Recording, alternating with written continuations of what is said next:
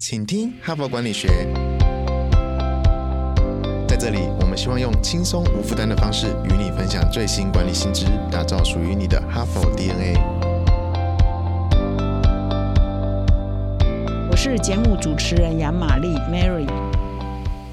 欢迎来到今天的，请听哈佛管理学。那这一整个礼拜呢，我们探讨的一个主题叫做呃，企业的人才培育怎么做哈？当然，它也跟个人息息相关。就是你如果是一个上班族，你也可以用这个概念来衡量你自己哈。那么昨天跟前天呢，我一连两天分享的是同一篇文章。那这一篇文章是在哈佛商业评论今年的一月哈，也就是二零二二年的一月哈，就是说谈这个掌握这个学习的曲线呢哈，做好你的高。高绩效团队的部署哈，那这个你可以用 S 曲线哈，也就是 STUV 的 S 哈，来衡量你自己或你衡量你部门里头所有员工是在 S 曲线的哪一个位置？是在比较底部呢，还是在刚刚开始学习，还是已经进入了甜蜜期，也就是快速成长期哈，或者是已经到了高原期，也就是成熟期哈？那在不同的阶段呢，你对你的组织的配置也好，或者是呃，如果是一个个人的话，你对个人的挚爱的。规划也好，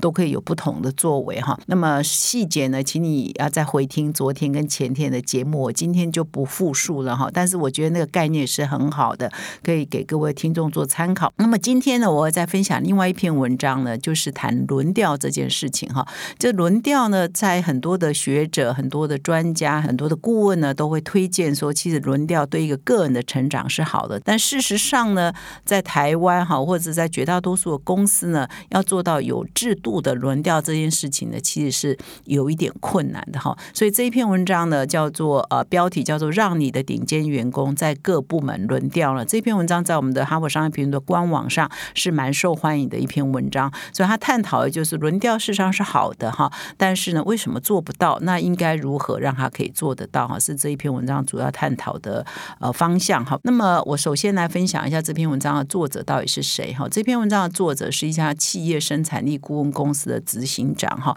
那叫做凯文欧克斯哈，那他这家公司叫呃这个 i four CP 哈，是 The Institute for Corporate Productivity 哈，就是一个呃蛮知名的，在美国蛮知名的一家公司。他服务的客户呢，包括都是非常知名的企业，包括 3M 啊、Twitter 啊、微软啊、阿玛总啊、花旗啊，或达美乐、披萨等等哈。那他呢，也是一个畅销书的作者。那他帮哈佛商业评论写的这。这篇文章在网站上的流量也是相当的高的哈。那他一开始就提到，就是说这个轮调这件事情，大家都认为是很好的哈，所以是一个理念。那他们呢，这个团队呢，或或者是这个作者呢，事实上他们是经过研究的哦，经过研究来告诉你结论啊，就是有数字证明轮调这件事情是不错的。那么这家公司一直在研究人力资源的安排，哈，就轮调的制度跟员工绩效的关联性到底是如何？那他们就发现说，绩效低落啊，比较不敏捷、改变比较缓慢的公司呢，都有一项共同的特征，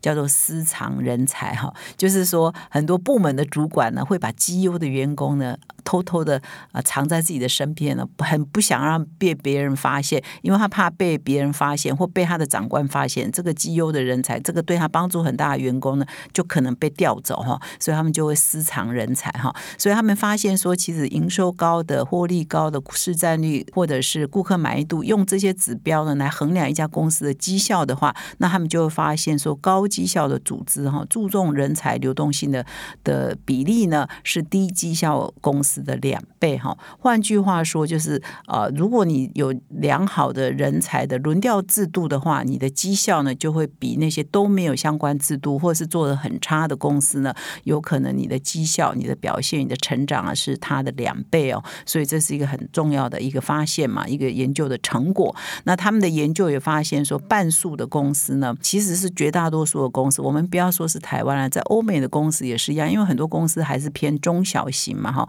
我想比较大的公司，它是比较制度的，或是比较规模，或者是绩效好的公司。我们了解那些公司可能是比较有制度，可是绝大多数的公司呢，他们也做了研究哈，我发问卷就是说，你的部门主管呃鼓不鼓励轮调啊？结果半数都表示不鼓励哈。那么其中呢，他们会把公司分成高绩效跟低绩效。那么低绩效的公司呢，高达百分之七十四的主管都表示说，我们的公司也是不鼓励这个人才轮调的哈。那么为什么主管？呢，刚刚有提到说他们会私藏员工，其实这是可以理解的嘛，因为好不容易有一个明星的呃部署哈，他可以帮你分忧解了，你当然舍不得放开嘛。那如果公司的制度呢，又没有说一个公开的奖励或者是一个透明的制度，说我们的轮调是很有系统的，我把人我的明星球员让给别人，别人有可能把他的明星球员让给我啊哈。所以如果是没有这样一个良性的循环的话，那部门主管当然一定会不愿意把他的人才释出，那除非其他部门主管也都愿意人才释出，那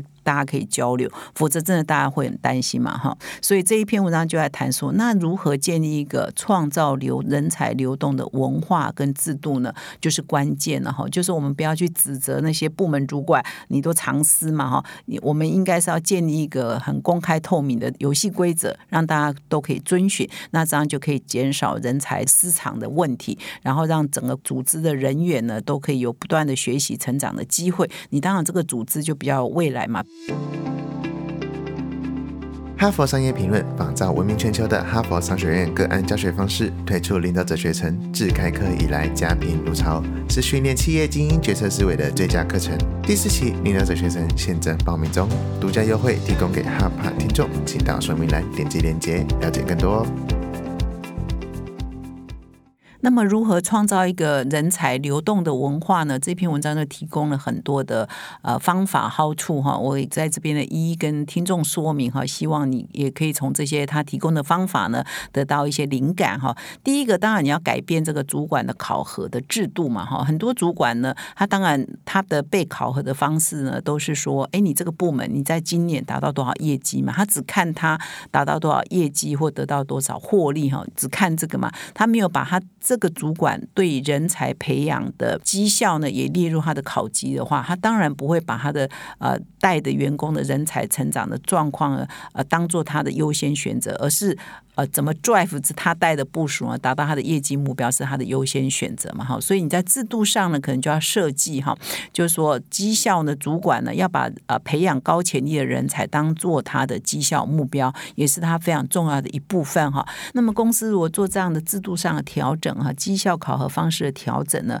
就会产生蛮有趣的变化。就是过去喜欢私藏人才的主管呢，他就会认为说，哇，如果是培养高潜力人才，也是我的重要绩效的话。他们就有机会变成人才的磁铁哦，因为当一个主管呢，他是以推动员工的成长为呃，就是有绩效高的话呢，在这一方面表现绩效高的话，其实很多其他部门的员工也会想要来跟他一起工作嘛，哈，所以他就会变成私藏人才人，变成一个人才磁铁 哈，会吸引很多其他部门人也想来跟他一起工作哈。那第二个呢，就是要呃鼓励内部的流动，要建立这个内部流动的制度啊，其实。我也发现了，就台湾比较中小型的企业哈，呃，其实我觉得一半以上的企业可能都有类似的问题啊。我也必须承认说，而在我们家公司可能也有这样的问题啊。就是说，因为你如果制度呢没有很鼓励大家轮调的话，就会产生一个状况，是有一些想要离职的员工，他经到了他的 S 呃职爱的这个顶端了哈，某一个技能的顶端，他很想要去挑战别的部门的职务。可是呢，这个因为呃，你也不好意思主动跟你的主管说你想要调部门，那你这样表示对他不忠啊。那你也不好意思直接去找别的部门的主管说，诶，我想要调你的部门，好像别的部门的主管也不敢用你啊，因为好像感觉我去挖别人墙角嘛，是踩线嘛，哈，所以内部呢可能就会有。有竞争，有不和哈，所以呢，当一个员工呢，如果你内部没有建立一个很好的这个人才流动的制度，呃，轮调制度的话呢，优秀的员工哈，好不容易这家公司培养了三五年一个技能，呃，已经很成熟的员工，他当他想跳槽的时候，他内部跳不了，因为你的主管觉得你背叛，呃，跨部门主管觉得。他会去挖角，跟他平行的同事会不高兴哈，所以他只好向外发展啦，他只好去寻找别的工作啦，他可能到竞争对手去啦。那你不是白白的培养了一个员工嘛哈？所以呢，这篇文章就提了一个建议啊哈，就是说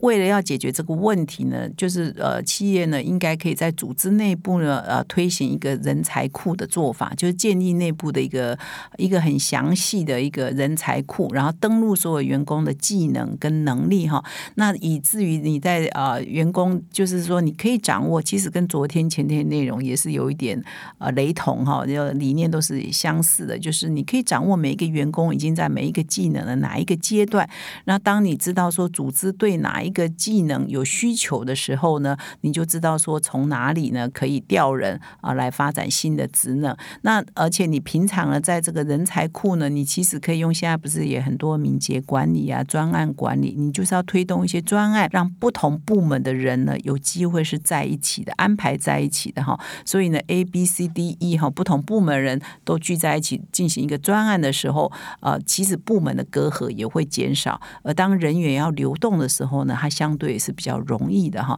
那么第三点呢，这篇文章建议的就是说，我们啊公组织内呢要把这个人才流动啊当做是一个网络哈，而不一定是一个向上攀爬的阶梯。换句话说，你人才流动不是只有升迁这一条路，它也可以水平移动哈。为什么呢？因为你要把人才流动了，如果你只看升迁的话，那总是职位比较小嘛哈。如果当没有呃，向上流动的机会有限或没有的时候，那你员工就会觉得他动弹不得嘛，哈。那么这一篇文章很有趣啊，他们的研究发现说，有百分之九十三的雇主都认为说，缺乏能够调动职位的的职位，就是没有缺了哈，是人才流动的最大的障碍。就是你不晓得你想调他的时候，也不晓得可以调到哪里去，因为传统认为要调动就只有升迁嘛。那但是现在你如果把整个公司变成一个水平的网络，不是只有向上的话，那你可以 A 部部门调 B 部门啊，他的或许他的职呃他的职务也是呃位阶是一样的，但是他的功能已经不一样，他又充满了新鲜感了哈。